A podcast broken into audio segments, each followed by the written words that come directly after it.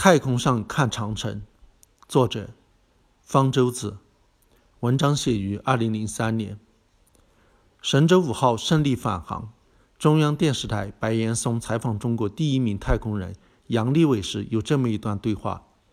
白岩松问：“还有一点是很多观众也非常关心的，你在整个飞行的二十多个小时的过程中，看地球的感受是怎样的？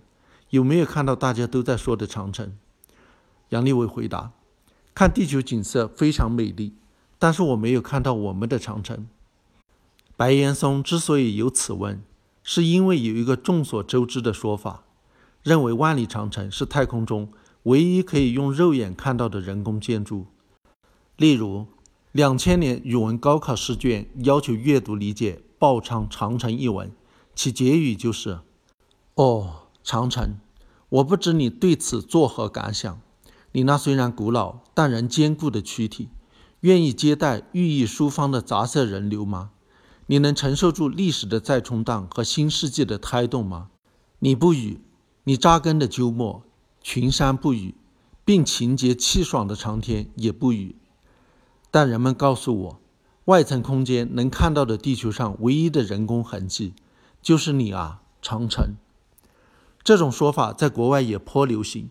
美国出的麦片包装盒上经常写一些给小孩看的小知识，我就见过有一种写着：“你知道中国的长城是太空唯一肉眼可见的人造物吗？”还有一个更离奇的说法，说长城是月球上唯一肉眼可见的人造物。这后一种说法可能是更早的说法。有人计算过，人眼在月球上绝对无法分辨出地球上的长城。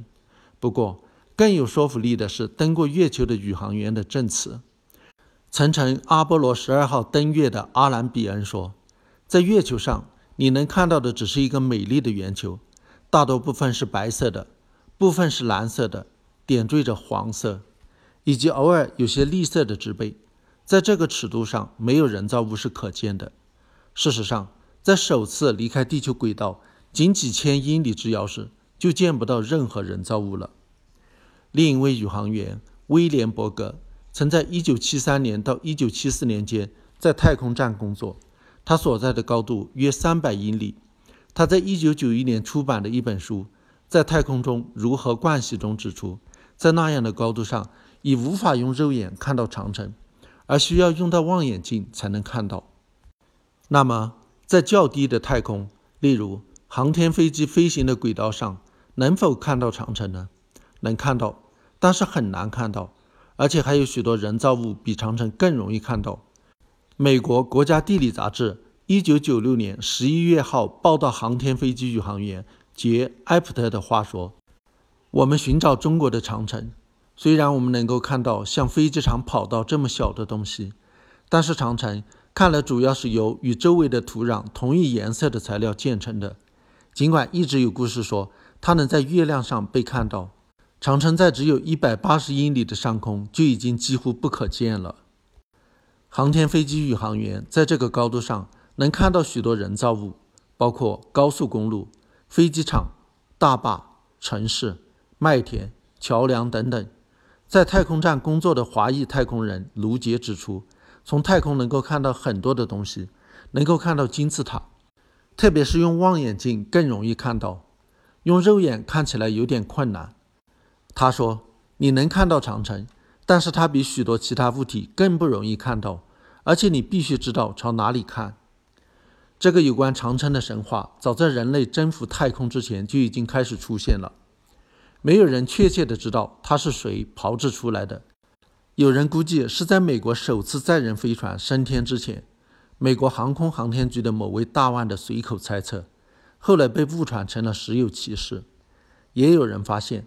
在一九三八年，美国著名探险家理查德·哈利伯顿在一本畅销书中就声称：“天文学家说，长城是地球上唯一一个可以从月球上用肉眼看到的人造物。”最近，网友潘中伟在翻看《胡适日记全编》时，发现早在一九三一年三月三日的《北平晨报》上刊载了国民党元老之一张继的演说中就有这样一句话。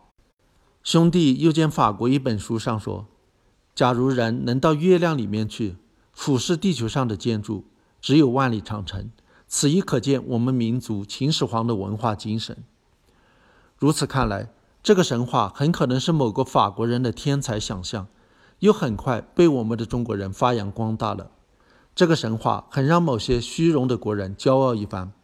可惜的是，那不过是误传，要使他们失落一回了吧？根据高考语文的标准答案，报昌文章之所以要感慨。长城是外层空间能看到的地球上唯一的人工痕迹，是为了显示出中华民族的伟大、自豪和自信，能承受改革开放的冲荡。难道一个民族的伟大、自豪和自信，竟是要建立在这么一个子虚乌有的谣言之上的吗？